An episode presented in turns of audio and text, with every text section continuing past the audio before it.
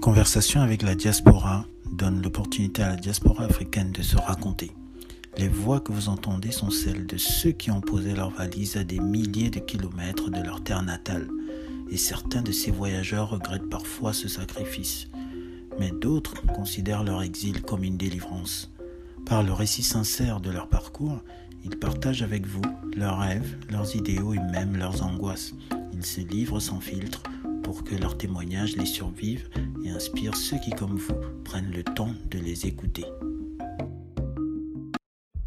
Bonjour, je suis Stéphane Ekobo et je vous souhaite la bienvenue sur le podcast de Conversation avec la diaspora. Christelle Grace Ziningamani, notre invitée, est originaire du Cameroun. Ingénieure brillante, Christelle a débuté ses études supérieures à l'Université des montagnes à Banganté, dans la région de l'Ouest au Cameroun. Elle s'envole ensuite pour la France, où elle obtient un DUT en génie électrique et informatique à l'IUT de Vélizy. Et ensuite, elle obtient un diplôme d'ingénieur en électronique à l'NCA, l'École nationale supérieure de l'électronique et de ses applications de Cergy. Passionnée par l'humain, Christelle est adepte de la communication non violente et prépare actuellement une certification de coach professionnel du groupe MHD Formation, le leader français des métiers de l'accompagnement. Son parcours remarquable et sa personnalité radieuse lui ont ouvert les portes de grands groupes industriels français. Elle a successivement travaillé pour Forestia, Thales, PSA Peugeot Citroën et aujourd'hui Alstom, le leader des transports routiers et ferroviaires. Dans son rôle d'ingénieur des systèmes électriques, elle y déploie au quotidien ses compétences pour concevoir des solutions de transport innovantes. Curieuse, entrepreneur, investisseuse, psychologue, maman, épouse et les idées plein la tête, de nombreux qualificatifs sont nécessaires pour cerner le profil de cette femme de challenge. Mais il est clair qu'elle est résolument tournée vers les autres et c'est avec enthousiasme qu'elle imagine son job de rêve comme voyagiste particulière pour accompagner les personnes qui désirent mieux se connaître et réaliser leurs rêves, le cœur léger et une énergie positive. Une aventure qui s'annonce palpitante. Alors bonjour Christelle Grace Ziningamani et bienvenue sur le podcast de Conversation avec la diaspora. Bonjour Stéphane. Ok Christelle. Christelle, je suis très heureux de te recevoir sur ce podcast car euh, la mémoire de la diaspora mérite d'être collectée et la tienne encore plus car tu as répondu spontanément à mon appel. Alors comme il est désormais coutume sur cette antenne, dis-moi ce qui t'a motivé à m'accorder cette opportunité d'échange. Euh, on va dire que c'est dans l'autre sens, justement, parce que j'ai écouté les, différents podcasts et j'ai trouvé l'idée fabuleuse, vraiment fabuleuse. Donc, euh, bravo pour cette initiative. Et du coup, c'est comme là, tu as dit, il y a la mémoire du diaspora et je me suis dit, euh, bah, ce serait vraiment intéressant de contribuer pour que justement, quand on fait une mémoire, quand on veut sauvegarder quelque chose d'important, qui ait le, le plus d'expériences diverses, que ce soit varié. Et donc, voilà, voilà d'où vient mon élan à contribuer. Ça marche, merci Christelle. En tout cas, tu as bien fait parce que je suis certain que oui, ton, ton parcours va inspirer plein, plein de personnes hein, au niveau de la diaspora et même au-delà. Ah, merci. Ok, Christelle, ma véritable première question est celle-ci. Quel souvenir, euh, quel souvenir gardes-tu de ton passage à l'Université des montagnes à Banganté au Cameroun? Oula, belle question. Parce que bah, il y, a, y, a, tout plein de souvenirs juste là quand tu, tu poses cette question. J'ai toute une foule de souvenirs parce que déjà c'était euh, la première année où je quittais les parents. Donc, mmh. j'étais dans mon chez moi, mon petit studio, la petite vie, loin. Parce que du coup, moi, ma famille, on a grandi à Yaoundé. Mmh. Donc, c'était la première année où, bah, du coup, j'avais mon chez moi tranquille. Et le souvenir, bah, c'est bah, vraiment fabuleux. Parce que là, pareil, là, la première chose que, qui me vient, bah, du coup, j'ai fait faculté des sciences et technologies avancées, mmh. du coup, à l'UDM. Et bah, j'ai gardé, en fait, on avait quand même des cours dans cette faculté technique sur la culture africaine. Donc ça, ça m'a beaucoup marqué. C'est un des souvenirs qui, qui aujourd'hui me touche encore. du coup, c'était voilà, c'était c'était pas prévu. En tout cas, j'avais pas noté que c'était dans le parcours, mais du coup, on avait ces cours-là qui aujourd'hui me bah, sont encore un bon souvenir. Après, il y a les amis, bah, il y en a plein que j'en ai gardé, dont une qui est aujourd'hui euh, la, la, marraine, une des marraines de, de ma fille. Ben, voilà, il y a, c'est des, beaucoup, beaucoup d'amis, de, de, belles amitiés. Ben, ben voilà, la, la, on m'a dit la découverte de la vie tout seul, parce que quand j'ai fait cette année-là, tout le monde, euh, quand je suis rentrée, euh, m'a dit comment j'étais grandi, comment j'étais changée. Parce que Mmh. j'étais une enfant euh, avec l'étiquette de têtu. D'accord. Donc, quand je suis, quand je quand, voilà, le petit parcours à inventé, c'était, euh, elle est devenue grande, elle est sage. Bon, Mmh. que moi j'ai interprété par, je peux enfin faire ce que je veux sans avoir les gens sur mon dos. Donc voilà, c'est plein de souvenirs divers, mais des belles expériences en fait. J'en garde vraiment euh, un très très très beau souvenir en fait D'accord. Donc voilà. donc du coup, ça t'a forcément changé en bien et oui, tu as dit quelque chose d'intéressant, donc que vous faisiez des cours sur la culture africaine. Donc si tu peux nous parler un peu du contenu de de de ce type de cours? Euh, du coup, voilà, c'est un peu loin, hein, mais là, par exemple, la chose qui, qui du coup, m'a plus intriguée, parce que là, effectivement, j'avais dit à ma soeur, dans ma liste de rêves, j'ai le voyage en Égypte, parce que Mmh justement, il y avait des cours qui faisaient le lien entre la culture africaine et l'Égypte ancienne. Il y avait aussi euh, bah, l'importance des langues. Il y a- voilà, il y avait plein de petites choses auxquelles, euh, surtout, je pense, c'est la, c'est la surprise, je ne m'y attendais pas. Mmh. Et ça, c'était le premier pas qui m'a, on parle de diaspora africaine, qui m'a touchée par rapport au fait que des fois, on est en Afrique, mais on creuse pas assez, en fait, sur notre culture. On, on se dit juste que c'est normal. Mais du coup, c'était le, le premier pas qui, qui nous montrait l'importance de notre culture. Ça marche, merci Christelle. Alors, comment tu t'es retrouvée à poursuivre tes études en France? Ah oui. Ben, déjà, côté de ma famille maternelle, en fait, euh, quasiment toutes les personnes de ma famille maternelle vivent en France. Donc, une- on va dire une grosse partie de ma famille maternelle vit en France, aussi une Mmh forte partie de ma famille paternelle aussi. Et avant d'aller à Banganté, en fait, j'avais déjà fait une demande de visa, parce que pour ma mère, c'était évident. hein. Dès qu'on avait le bac, on était en France. Donc, du coup, j'ai demandé le visa après mon bac, et j'ai pas eu. Et du coup, euh, j'avais des, op- des opportunités proposées par ma famille, du coup, pour faire un parcours de médecine, alors que je voulais être technique, et médecine ou pharmacie, dans d'autres pays, d'Afrique notamment. Et bah, du coup, après, euh, quand du coup j'ai fait l'année à Banganté, quand j'étais en cours d'année, vers la fin d'année, ben, on, on mes parents ils ont décidé de, de retenter la tentative de demande de visa. Et ben, du coup, cette année-là, je l'ai eu. Donc voilà comment je me suis retrouvée en France, vu que c'était un- entre guillemets un chemin déjà tracé dans ma famille. Donc euh, justement, comme j'avais passé une superbe année à Banganté, je m'étais fait plein d'amis. C'était, c'était justement pas aussi bien accueilli de ma part que je pense si j'avais pas eu cette belle expérience à Banganté. Donc voilà comment je me suis retrouvée en suivant juste le parcours tracé par la famille. D'accord, d'accord. Alors, heu, alors toi qui as grandi au Cameroun, hein, j'imagine qu'il y a des choses, du pays qui qui te manquent ici. Alors que doit faire la France pour t'offrir la vie parfaite? J'aime bien comment elle est tournée cette question. Ceci dit, euh, de nos jours, les choses du pays qui manquent ici, il n'y en a pas beaucoup. Il faut vraiment, euh, faut vraiment chercher pour trouver des choses du pays qui nous manquent. En tout cas, pour ma part. Il faut vraiment chercher des choses du pays qui manquent ici. Mais après, la chose essentielle qui manque ici, Bah, c'est la famille qui est au Cameroun, du coup, parce que, par exemple, euh, j'ai mes petits frères qui sont encore au Cameroun, on est quatre, et du coup, euh, j'ai mes deux petits frères qui sont au Cameroun, et j'ai voulu les prendre, par exemple, un exemple, hein, j'ai voulu les prendre comme témoin pour mon mariage, Mmh et bah, du coup, ils n'ont pas eu le visa. Pareil, j'ai le baptême de ma fille, pas le visa non plus, donc plein de, de petits moments où, voilà, où c'est le petit choc de l'éloignement, où des Mmh fois où je me suis dit, bah, ok, on va essayer de faire le- des événements aussi au Cameroun, parce que pareil, ça c'était, ça m'a trop, bon, ça m'a pas, j'étais voilà, bien triste. Ma mh. grand-mère non plus, elle n'a pas pu être là pour mon mariage, donc c'est des choses qui me manquent, c'est pas des choses que la France peut m'offrir finalement en tant que telle, en fait. Donc, euh, pour m'offrir la vie parfaite, surtout comme tu prono- comme c'est indiqué dans la question, c'est pas des choses auxquelles euh, je pense que je m'attendrai à ce que la France peut faire quelque chose pour cela. Mmh. Parce que je sais même pas si c'est la France dans, dans- prononcé comme ça. Donc, Ah, c'est tu pas des peux choses, oui. tu peux formuler des vœux, hein, parce que effectivement, s'ils te mettent, un couloir, prioritaire où tu fais venir, tous ceux qui te sont chers lors des événements qui sont importants pour toi, c'est c'est une chose qu'elle peut faire. Oui. Ok, oui. Si c'est comme ça, de, oui, de prioriser les événements qui sont au- aussi im- importants pour les Français. Par exemple, ici, les événements familiaux comme le mariage, les baptêmes sont très importants ici.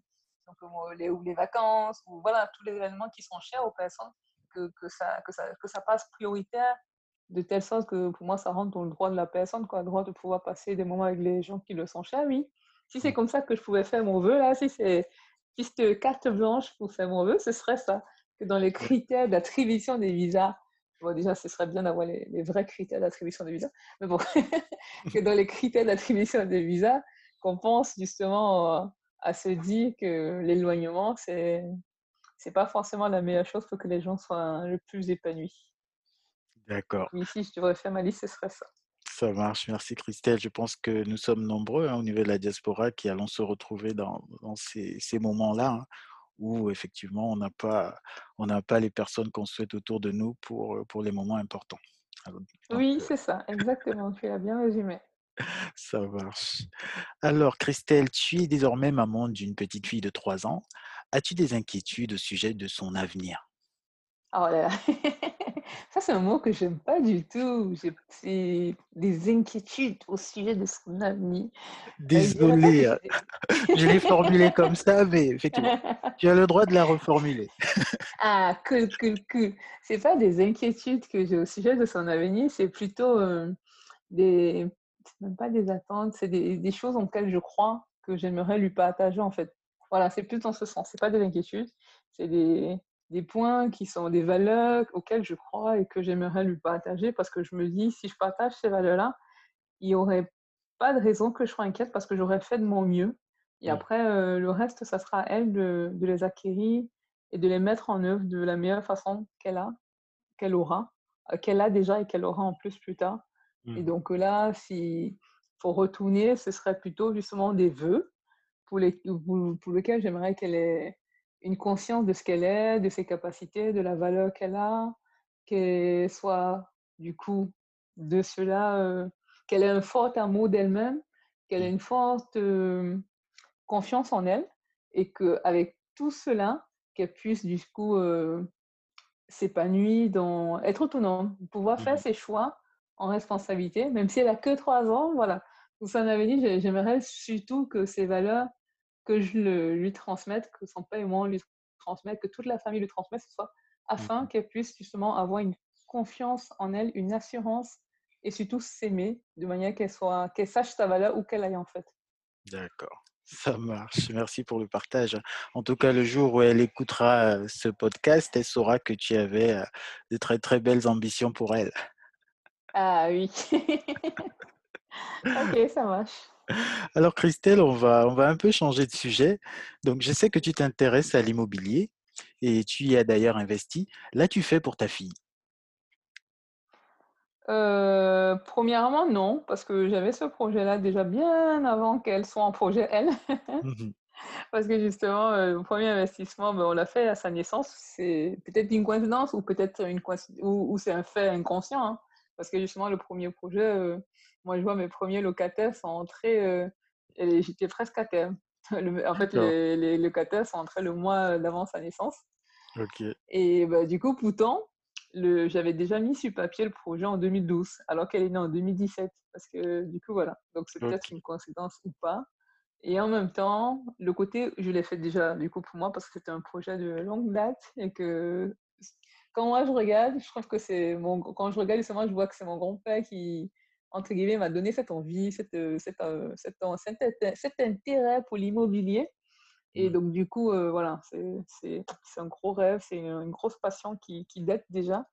Et donc, le côté pour elle, c'est parce que je me suis dit, finalement, mes deux parents, ils ont leur entreprise, on les a toujours vus dans leur entreprise, ils nous ont intégrés dans leur entreprise. Mmh. Et j'ai râlé quand j'étais petite, quand on me demandait de faire certaines choses. Je n'étais pas très contente d'être utilisée. D'accord. Et pourtant, quand je fais le bilan aujourd'hui, je trouve que c'était des belles expériences. Voilà, j'ai râlé, mais j'ai appris tellement de choses. Il y a tellement de choses qui me servent encore aujourd'hui. Parce mmh. que, par exemple, si je prends juste un exemple, euh, euh, on donnait des cours de formation en informatique. Et j'ai appris du coup l'informatique avec mon père. J'ai appris à saisir euh, sans regarder le clavier. Voilà, et on a, refait, on a reformé d'autres personnes à juste cette technique-là. Et aujourd'hui, euh, quand on me dit, mais comment tu fais? Bah, Si seulement vous saviez. Donc voilà, du coup, c'est le côté je le fais pour ma vie, c'est aussi pour qu'elle voilà, qu'elle puisse voir qu'on a des projets où on peut s'investir et qu'elle voie et qu'elle prenne la passion ou pas, mais que voilà, c'est des choses qui pourront lui servir. Ça mmh. sera encore des connaissances qu'elle aura, qu'elle pourra utiliser ou pas selon ses envies. Donc voilà. D'accord, ça marche, Christelle. Alors Christelle, parlons de ton parcours académique. Donc moi, personnellement, heu, je ne connais que 2 femmes dans le secteur, heu, de l'ingénierie des systèmes électriques et et tu en fais partie, hein. Donc Ah ouais. alors, est-ce que tu as fait le même constat lorsque tu étais en école d'ingénieur? Ah oui, clairement, ça, je pense que même j'ai j'ai pas les chiffres, mais à chaque fois, on nous l'aurait dit, hein, que les chiffres des femmes en école d'ingénieur, il est il est très faible. Là, pareil, l'année dernière, je j'ai comment on dit ça? J'ai participé à un événement sciences au féminin sciences de l'ingénieur au féminin Mmh Et c'était le but, c'était d'aller justement dans les collèges, dans les lycées pour parler du métier de l'ingénieur aux femmes. Bon, après, chacun dans sa spécifi spécificité, donc moi, du coup, en système électrique. Mais du mh, coup, c'était re rap heu, dit aux filles que le métier d'ingénieur n'est pas un métier masculin. Et là, moi, justement, quand je vois qu'il y a pas beaucoup de filles tout autour de mon parcours, je le comprends parce que quand je par exemple, je suis allée à cet événement-là, les filles, elles sont déjà formatées dès le collège à se dire que ce métier, il est un des métiers masculins. mmh Donc, c'est peu étonnant de se dire qu'au bout du parcours, elles vont pas choisir ce type de formation-là, bien évidemment à tort, parce qu'elles elles ont l'impression que que c'est un métier compliqué, complexe, ou pareil, même quand je suis en école d'ingénieur. mh. Quand j'allais dans les salons pour présenter mon école, pour encourager les personnes du lycée à choisir la filière, heu, à chaque fois, c'était, heu: «Une école d'électronique? Là, ouh là, c'est trop compliqué pour moi». Et du coup, moi, le discours, c'est c'est trop compliqué pour toi? Ouh là, laisse-moi te dire que je pense que tu as une idée peut-être erronée du métier. Parce Mmh qu'il y a des métiers où je vois des femmes, je vais il y a plein de métiers où je vois des femmes, hein, qui sont super compliqués. Des infirmières, je trouve que c'est compliqué. Moi, personnellement, par exemple, le métier de caissière, c'est un métier que ça fait longtemps que je sais que je pourrais pas faire. Ça, je non, mais sincèrement, quand je vois le nombre de femmes qui sont caissières, je me dis: «Waouh, moi, c'est sûr que c'est un métier que je pourrais pas faire, quoi». Mmh ça ça en tout cas, ça demande des compétences que je ne pense pas avoir et pourtant, on a l'impression qu'être ingénieur, c'est super Ouais, compliqué. Donc ouais. oui, oui, j'ai fait le même constat et je trouve que c'est à tort parce qu'il part certainement des d'une croyance qui est totalement fausse, Mmh que le métier, il est trop technique, il est trop difficile, il demande des compétences, heu, au-dessus de la normale, de ce que j'ai l'impression de comprendre et pourtant c'est vraiment pas du tout, quoi et ou pareil que c'est rigoureux, mais c'est pas plus rigoureux qu'être caissier. En tout cas, moi, de mon point de vue, heu, mh. quand quand je vois le métier de caissière, je trouve que c'est super rigoureux, quoi. Faut être à une certaine heure là, assis toute la journée, connaître, heu, les produits, les prix, des de la mémoire que ça demande, les gens s'en rendent pas compte, quoi. Oui, je vois des fois, je me dis, quand on parle de complexité, il y a plein de métiers qui sont pas assez valorisés, mais qui qui demandent, des compétences, des des voilà, qui demandent aussi des talents fous et que si on mettait, à plat ce que demandait le métier d'ingénieur et certains autres métiers qui sont pas assez valorisés, je pense qu'il y aurait beaucoup plus qui se jetteraient, heu, sur Mmh. le métier d'ingénieur système, hein. Si Ouais, seulement en tout cas, je me dis à chaque fois, moi, quand mon discours, c'est: «Si seulement vous saviez, vous vous jetterez sur ce métier». d'accord.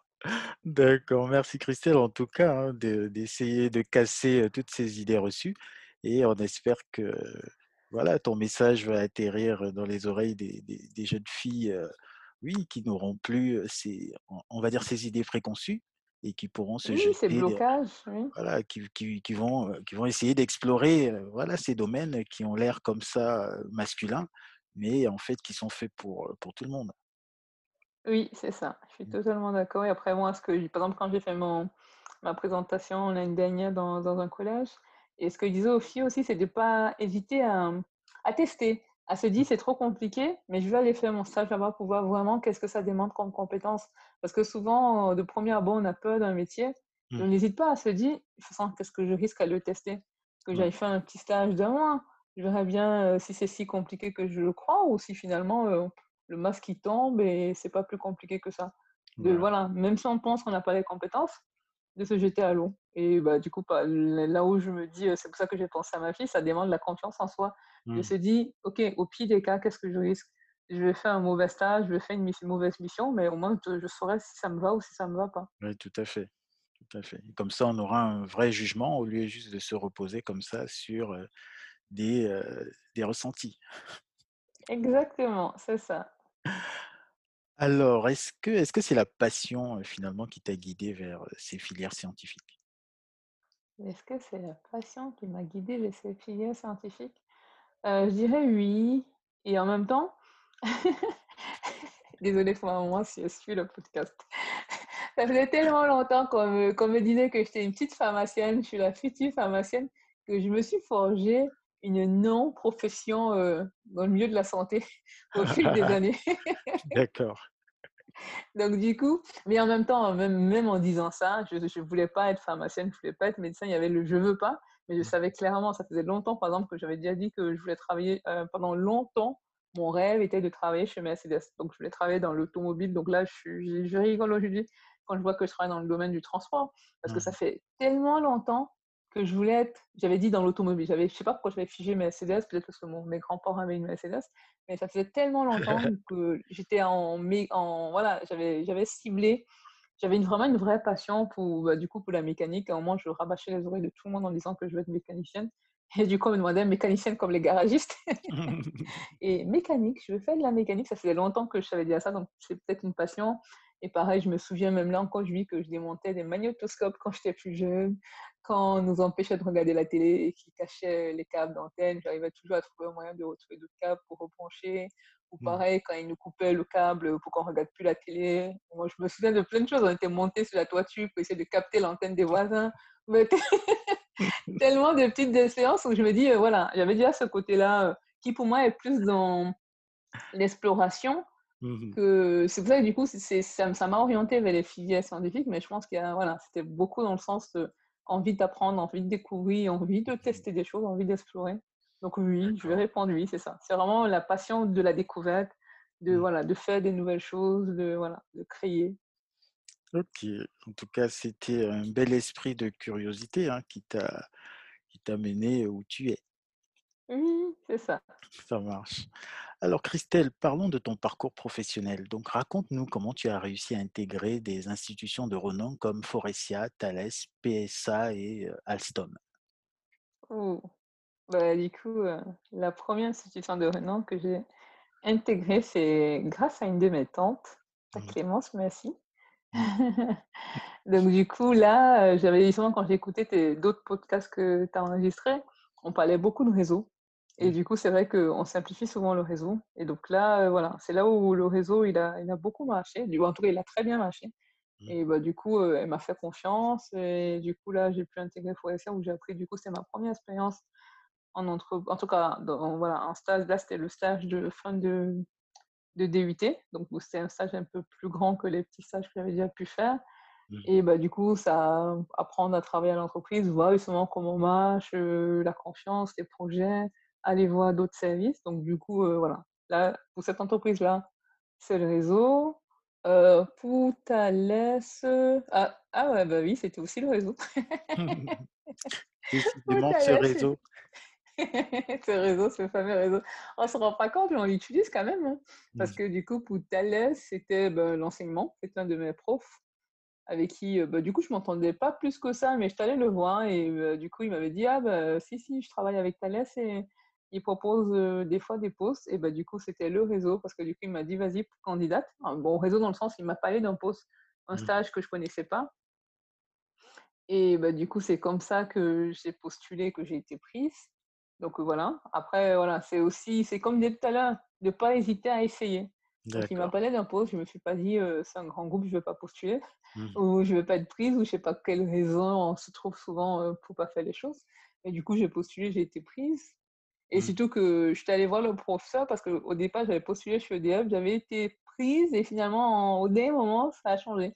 Ils ont fait Ah non, non, non, finalement, on ne peut pas maintenir votre stage. Et donc, du coup, je suis allée voir un prof et dit Mais voilà, au dernier moment, il m'annule ma, ma convention de stage, là, qu'est-ce que je fais? En plus, c'est mon stage de fin d'études. Donc, euh, du coup, oui, là, c'était encore le réseau. Euh, pour l'expérience chez PSA, euh, j'ai postulé comme prestataire sur plateau, donc chez PSA en prestation de service et ma candidature était retenue, donc voilà. Donc euh, c'était pareil, euh, postuler, être prise. Donc voilà, c'est pour l'expérience de PSA. C'était plus un stage, c'était ma première du coup expérience comme titulaire et ça a aussi été une très belle expérience. Et bah, du coup, Alstom, euh, postulé, j'ai été prise aussi. D'accord. Comment j'ai réussi bah, Je dirais, j'ai testé. J'ai envoyé ma candidature et par exemple, pour Alstom, j'ai fait au cran dans le sens où j'étais encore en région parisienne, parce que là maintenant je suis à Strasbourg. Mmh. Et bah, du coup, euh, j'ai envoyé ma candidature, ça a mis un petit bout de temps, le temps de faire les entretiens. Par contre, là, j'étais vraiment impressionnée. J'ai fini l'entretien, je prenais encore le train pour rentrer sur Paris, qui m'ont déjà appelé. Et moi, j'étais en mode, oh punaise, qu'est-ce que j'ai oublié, qu'est-ce qui s'est passé? En fait, non, c'était pour me dire, vous êtes prise. J'ai fait, ah ouais? Wow.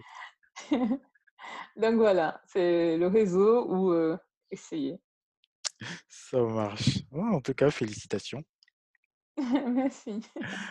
Alors Christelle, la crise sanitaire a frappé de nombreux géants industriels. Donc est-ce que vous avez ressenti cette secousse chez Alstom? Et si oui, comment, comment est-ce que cela s'est traduit? Ah oui, ça, oui, oui, je pense que la crise san- sanitaire là, actuelle, elle a frappé euh, bah, des petits, des gens comme des petits, hein, elle a frappé tout le monde, là, j'ai bien l'impression, même si je suis pas trop l'actualité, j'aime bien me couper des, des, des- des informations. Mmh. Et du coup, oui, nous, au niveau du groupe, on l'a senti au niveau... euh, parce que par exemple, là où je travaille, en fait, je suis dans le groupe Alstom, et Alstom Aptis, là où je travaille, on fait des bus électriques, donc c'est une filiale d'Alstom. Vu Mmh. qu'Alstom, ils font des, des trains, des métros, des tramways, Mmh. des solutions de transport euh, urbain. Et là, la filiale dans laquelle je suis, c'est une filiale qui fait des bus électriques. Mmh. Et on est jeune dans le marché des bus électriques, donc on démarre tout juste. Notre premier client a été livré l'année dernière. Donc on est des, des petits finalement dans, dans un grand groupe. Mmh. Et bah, du coup, quand on est des petits, on démarre. Et souvent, quand on a un business plan, au début, c'est pas là où on est le plus rentable. Donc nous, ça nous a quand même frappé de, de, de plein. Parce que là, par exemple, on a dû euh, stopper les embauches, stopper les, la recherche de logement. Voilà, il y a eu quand même voilà, il y a eu, il y a eu un impact, même si moi, par exemple, pendant le confinement, je n'ai pas eu de chômage partiel, on a dû continuer à travailler. Et du Mmh. coup, voilà, il y a quand même euh, ce, ce point-là qui pèse, du coup, qui pèse aussi sur la vie, vu que comme on est dans un grand groupe et en même temps, on a quand même des, des défis d'un petit, d'une petite entreprise, Mmh. il y a, il y a justement cette problématique de, de sauver ce, ce, ce démarrage, parce que finalement, c'est un démarrage. Toutes les entreprises, quand elles sont créées, les deux premières années ne sont pas, sont pas faciles. hein. C'est, par exemple, Aston Baptiste, ce n'est pas, c'est pas ces deux premières années, mais c'est les deux premières années avec, un client, avec des clients Mmh. qui, auxquels il faut répondre. Donc, euh, ça, clairement, si, si je peux dire euh, qu'on était frappé, est-ce que la secousse a été ressentie au niveau Alstom? Oui, ça a été ressenti. Et comment cela se traduit bah, C'est ce que je viens d'expliquer. D'accord. Ok, en tout cas, on espère que, en tout cas, enfin, c'est un problème qui concerne toute notre humanité. hein, On espère qu'on va traverser cette, cette épreuve parce que moi, quand je sors tous les jours et je vois qu'on est toujours masqué, je me dis, euh, voilà, on est, Ah, on est quand même sur une ah autre oui, planète. Stéphane, euh, oui, je suis d'accord hein, que là, quand on doit mettre le masque, des fois, je me dis c'est plus simple qu'ils nous laissent en télétravail et qu'on limite un peu le, le port du masque pour nous-mêmes. hein. Aussi, euh, on peut plus voir les souris, on peut plus vivre normalement, vu qu'on était censé vivre le retour à la vie normale après le Covid. Mhm. Ok, merci Christelle. Alors Christelle, dans une structure d'une telle envergure, es-tu prête à accepter des responsabilités de direction et penses-tu que le terrain y est favorable chez Alstom? Euh, du coup, je vais commencer par la première question. Euh, si je suis prête à accepter des, responsabilités de direction, ben, ça tombe bien en fait, parce que ça fait pas si longtemps que j'ai changé ma façon de voir le, les, les, les métiers de direction et les responsabilités qui y sont liées. Et que jusqu'à présent, euh, j'étais plus en train de me dire euh, bah, que ingénieur système, c'est très bien. Je suis dans la technique, je suis une personne du terrain Mhm. et que ça me va très bien.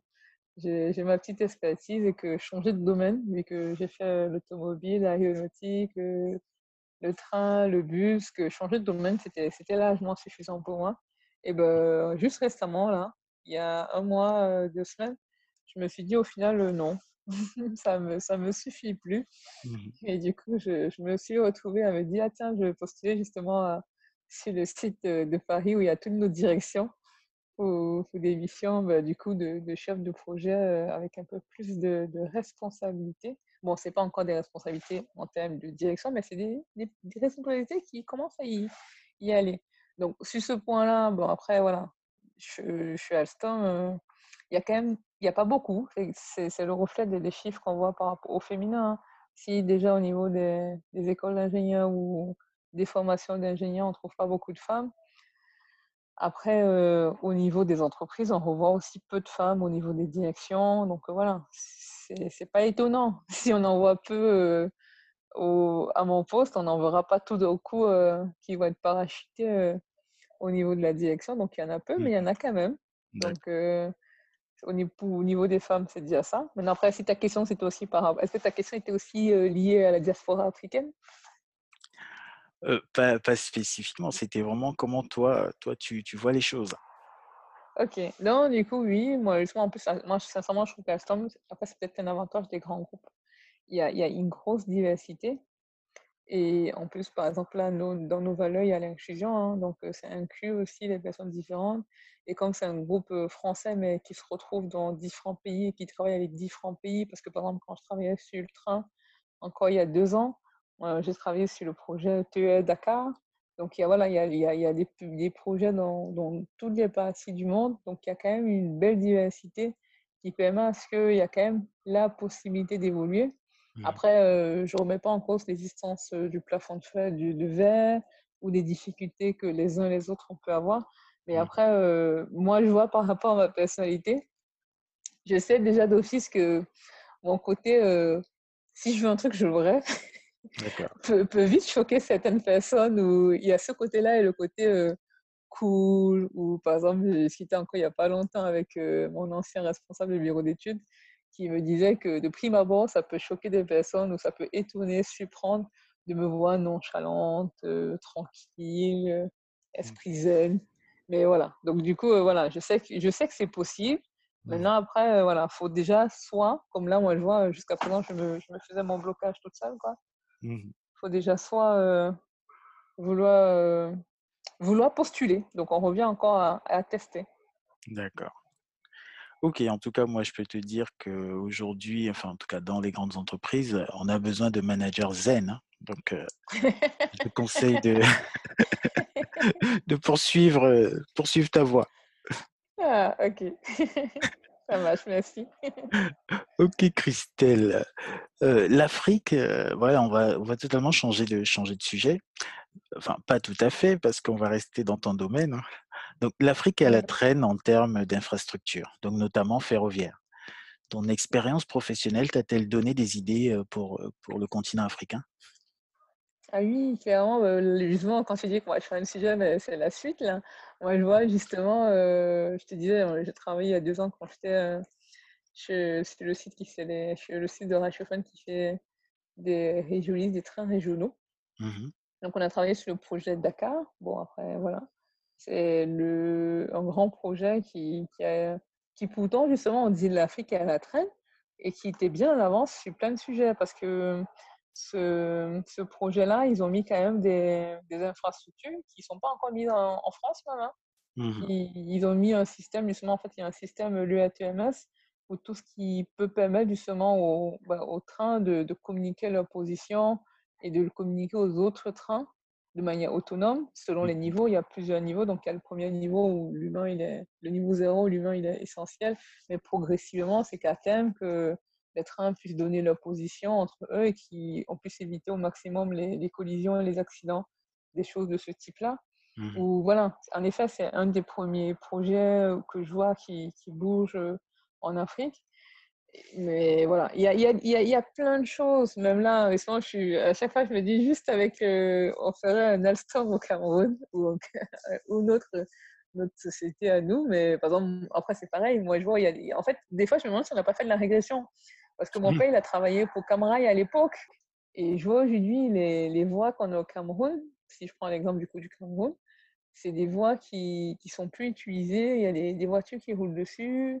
Mhm. Bon, et voilà, il y a des choses qui peuvent être faites. En, en termes d'idées, il y a tellement d'e- d'expériences, il y a tellement de... bah, les bus, moi je vois là, on fait des bus, mais on pourrait améliorer le déplacement, am- voilà, améliorer la mobilité. Mhm. Et, euh, mais il y a- oui, voilà, il y a tellement d'idées de ce qu'on pourrait faire. Et, en même temps, je sais que c'est possible parce que j'avais, il y a, il y a quoi, il y a 3-4 ans, quand ils faisaient justement les projets euh, de mise en place de trains pour Douala, pour Kribi, pour Yaoundé. Donc les projets sont là, en fait, sont possibles, mais après, c'est pareil. C'est peut-être pas dans, dans les projets euh, politiques où il faut Ouais, entraîner, je ne- parce que voilà, les priorités. ferroviaire, il, voilà, Mmh. c'est pas les priorités, comme tu dis. Parce que ici aussi, hein, il faut quand même des gens qui sont moteurs, il faut des finances, il faut que ce soit, comme tu dis, des priorités. Donc, Mmh. il y a, il y a tellement de choses qui peuvent être faites pour améliorer justement euh, tout ce qui est infrastructure, le transport, tout ce qui est améliorer la, la mobilité des, des populations euh, en Afrique, quoi. Mmh. Pour moi, en fait, il y a ces opportunités-là, il y en a tellement parce que moi, j'ai des idées, mais je pense qu'il y en a tellement d'autres personnes qui ont des idées. Et c'est souvent qu'elles sont peut-être pas écoutées ou qu'elles sont pas Mmh. mises en place, mais je Ouais, pense que il c'est pas les idées qui manquent. Mon expérience, en ouais, tout cas, elle m'a donné des idées, mais bon, après, euh, voilà, je pense que c'est les moyens financiers ou Mmh. politiques ou je sais pas Ouais. qui manqueraient. Mais ça, par contre, euh, je sais que j'ai même dit à un moment avec des amis, hein, j'avais déjà commencé à écrire ou commençant déjà par les, les transports entre les différentes villes, hein, entre l'Ouest, Douala, Yaoundé, pour éviter déjà tous les, les accidents qu'on a euh, aujourd'hui par rapport à la qualité des transports. Mmh. La qualité des routes. citer ça. Oui, sur les routes, quoi. Ou Mmh. même là, moi, je vois, euh, on est, moi, je, en Afrique, je pense qu'on ne serait pas. Je, ferais- je, je- je- déjà, ici, j'aime pas le métro. Donc, si on a un transport, un moyen de transport que, j'aimerais qu'on supprime, ce serait en tout cas les métros souterrains, quitte à Mmh. mettre des métros aériens. Mais il y a, voilà, il y a tellement de choses. Et après, l'autre question aussi, c'est est-ce qu'on peut adapter à nous? Parce que sincèrement, moi, quand à Yaoundé, le nombre de kilomètres que je faisais, et j'étais très contente de les faire. Et aujourd'hui, je pourrais plus les faire. Bon, je pourrais peut-être les faire, mais je sais pas, j'avais, une autre motivation où, je sais pas pour ceux qui connaissent, mais je faisais un Mendo à Yaoundé à, à la, à la pause, mais je sais pas combien de kilomètres ça faisait, mais c'était trop quoi. Et là, aujourd'hui, euh, je, je l'ai fait difficilement. D'accord. Donc après, voilà, il y a, y a les idées que j'ai par, par rapport à mon, à mon expérience et mes expériences, mais en même temps, j'aimerais bien, quitte à faire l'idée de ne pas juste copier pour copier, quoi, que, que ce soit aussi adapté au Mmh. milieu, aux besoins, et que ce soit pas juste du copier-coller. D'accord. OK, en tout cas, merci Christelle. Donc j'espère que tes idées vont rencontrer, on va dire, heu, la volonté politique et heu et on va on va voir naître, en fait, tous ces projets qu'on attend, hein, pour interconnecter, heu, sans sans risque, enfin avec des risques, Oui. mineurs, heu, tous tous tous nos toutes nos régions. Ah, bah ça, ça Mmh sera... bah, surtout qu'il y, a il y a des projets, c'est ça en fait que je me dis, euh, il nous manque pas grand-chose parce que tous ces projets-là ont commencé à être étudiés. Il suffit, euh, bah, par exemple, pour Douala, on attend toujours, hein, mais bon, ouais, Mmh qui, qui, qui se motive, qui nous mettent ça en Voilà, priorité. faut que ça se lance. Oui, c'est ça. Mmh Alors Christelle, donc le confinement a accéléré la mise en place du télétravail dans les entreprises. Donc que penses-tu de cette nouvelle organisation du travail? Euh, tu, pr- tu parles à quelqu'un qui, qui, qui prône depuis longtemps le télétravail, qui avait déjà, il y a deux ans, euh, écrit une lettre euh, pour demander à être en télétravail. OK. Donc, euh, moi, je suis une bonne partisane du télétravail parce que je trouve que ça permet de, de mieux gérer son temps, de mieux s'organiser, de mieux gérer ses priorités, de mieux gérer sa présence avec la famille. Donc, euh, voilà. Mmh Après, oui, oui, je trouve que pour moi, c'est vraiment bien que l'entreprise se soit rendue compte de, de l'utilité, de l'importance du télétravail hein, dans l'équilibre vie professionnelle et vie privée. Donc, euh, moi, je dis, je pense que du bien de l'organisation du travail avec le télétravail. hein. Ça, je pense que s'il y a des gens qui ne sont pas partisans du télétravail, ils ne vont pas aimer mes réponses. hein, parce que, justement, on disait pendant le confinement, il y a des gens à qui on a dû dire d'arrêter de poster des photos euh, de comment ils étaient zen, cool, bien au soleil, profiter du télétravail. Là. Mmh Et j'en ai pas fait, j'en ai pas publié sur les réseaux sociaux, mais j'étais de ceux qui en profitaient. hein. De ceux qui étaient en mode, euh, c'est quand qu'on nous laisse, euh, en fait, tout le temps au télétravail, quoi? D'accord. Mais pas si toi, rassure-moi tu es aussi euh, pro télétravail, mais moi, je suis pro télétravail. Ah oui, enfin en tout cas pro, heu, moi je suis pour, heu, voilà, pour qu'on ait plus de temps à passer avec, heu, avec la famille et donc le télétravail, participe à ça. Oui, c'est ça, totalement. Ça marche.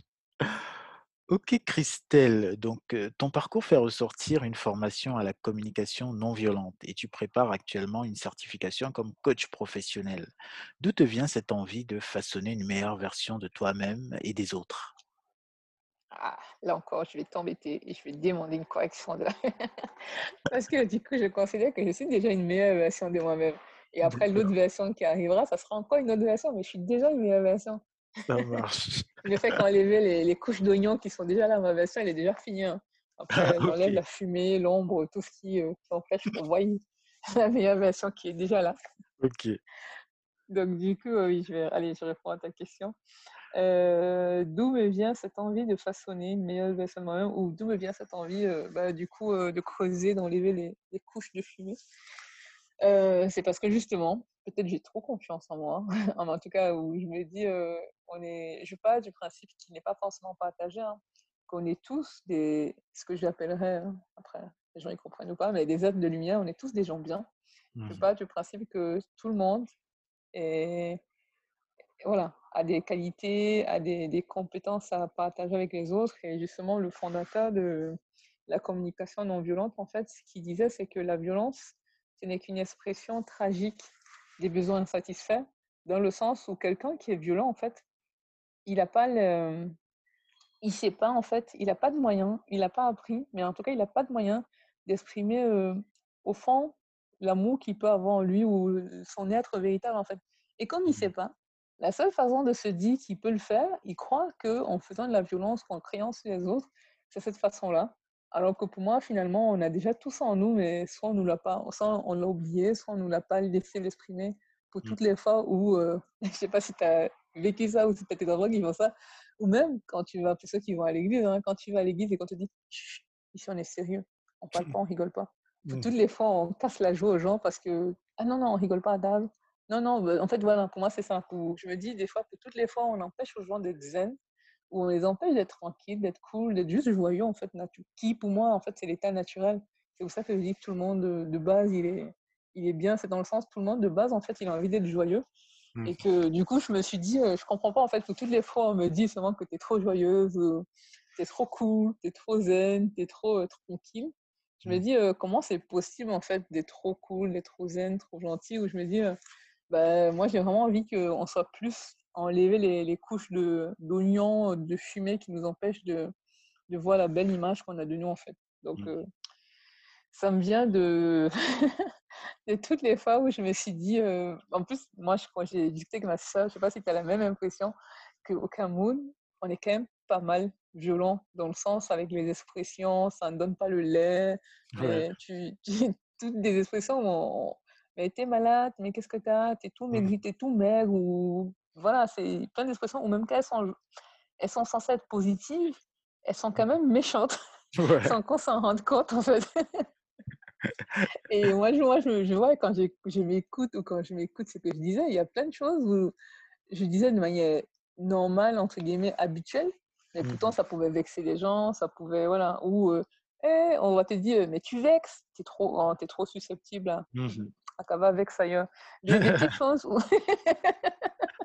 en fait, des petites phrases où on oublie en fait que finalement, la personne, s'il se comporte d'une certaine façon, c'est qu'il a perçu cela comme étant important et on oublie justement de... voilà, moi, le, ce, qui ce qui me pousse chaque fois à me dire ça, c'est pourquoi les gens se comportent comme ils se comportent. C'est pas forcément parce qu'ils veulent nous nuire, mais c'est peut-être parce qu'eux, ils ont l'impression que c'est c'est une façon qui est, qui est, qui est cohérente, en fait, qui, qui va mmh. dans le bon sens. Et maintenant, c'est aller un peu au-delà de ça, quoi. Donc, du coup, voilà, ma motivation, c'est me dire que c'est le monde des business, comme on dit. Si un jour, on peut tous juste être, fait la, il y a les, on j'aime bien quand on dit euh, chez les bêtis les 15 minutes de folie. Si on peut juste avoir une journée, on a le droit de, de faire nos 15, notre journée de folie, en fait, où on peut faire ce qu'on veut. On peut checker notre liste de rêves et la réaliser. Mmh Donc voilà. Voilà d'où euh, d'où me vient tout ça parce que j'ai tout. j'ai juste envie qu'il bah, y a plus de gens qui, qui soient qui arrivent au boulot avec le sourire et moins de gens qui, qui vivent la vie euh, avec euh, la frustration. Ça marche. En tout cas, c'est là encore une belle, une belle, une belle ambition. Alors, du coup, je sais que ton job de rêve, c'est justement de devenir une voyagiste particulière. Hein. C'est une expression que tu utilises toi-même. Alors, peux-tu nous en dire plus? Ah, oui, justement.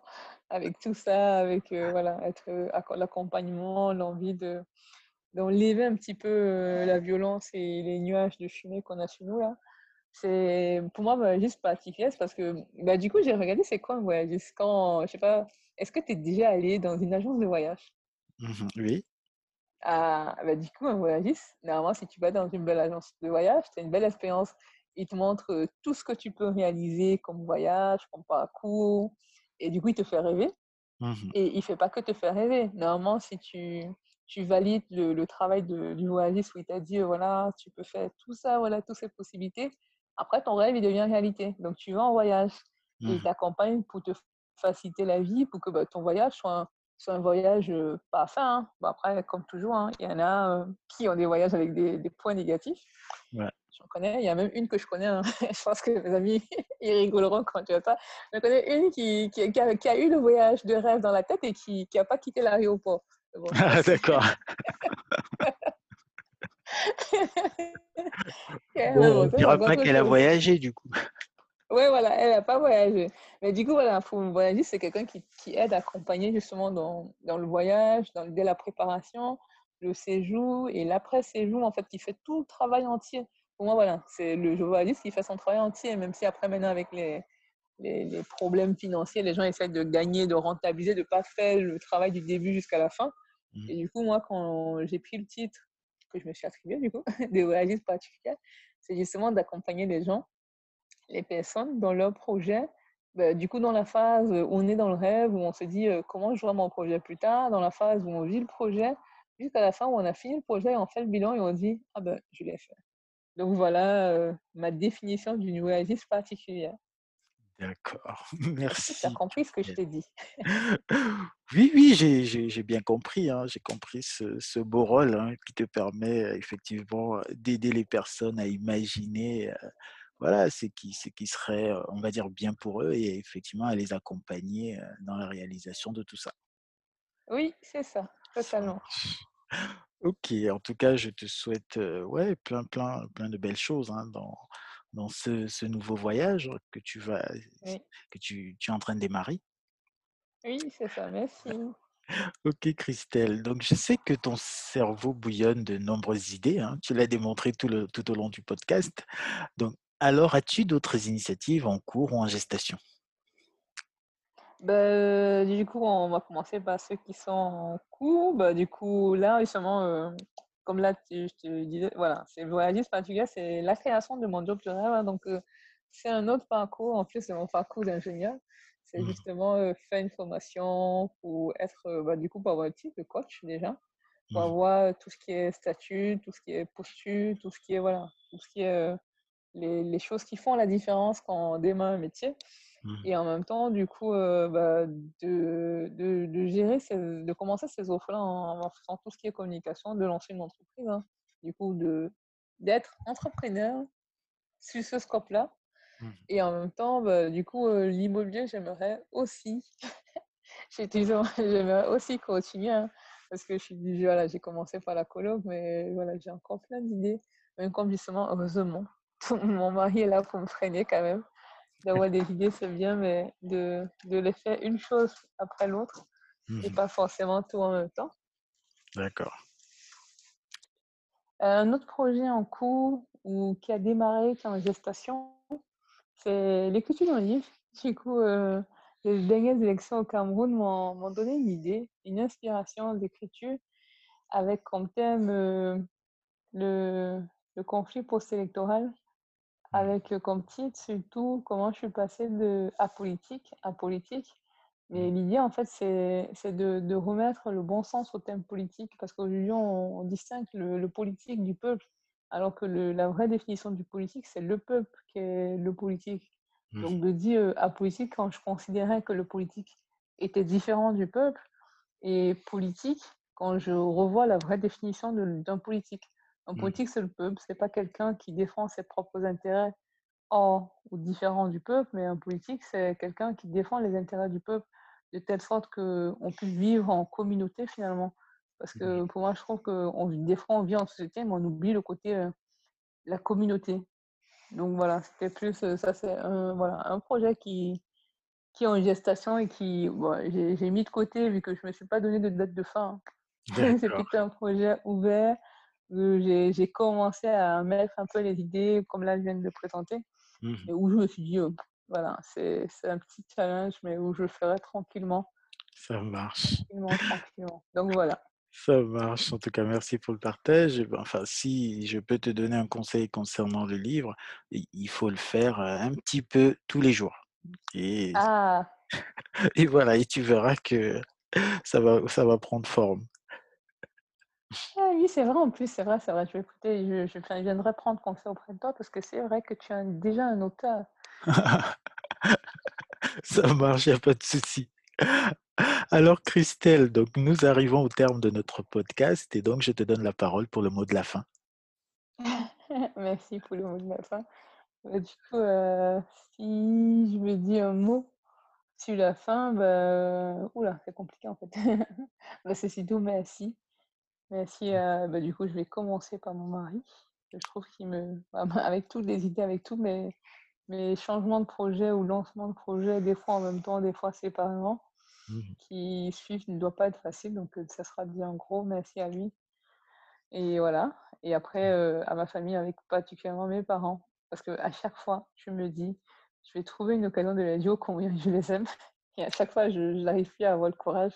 Mmh Donc maintenant que j'ai l'élan et que j'ai le courage en même temps, ben voilà, c'est un, je vous aime. C'est un gros je vous aime et que ça, bah, pareil, je, mets, je vous aime à mon mari aussi, parce que ça, je l'aime aussi, parce que ça ne doit pas être facile de me supporter tous les jours.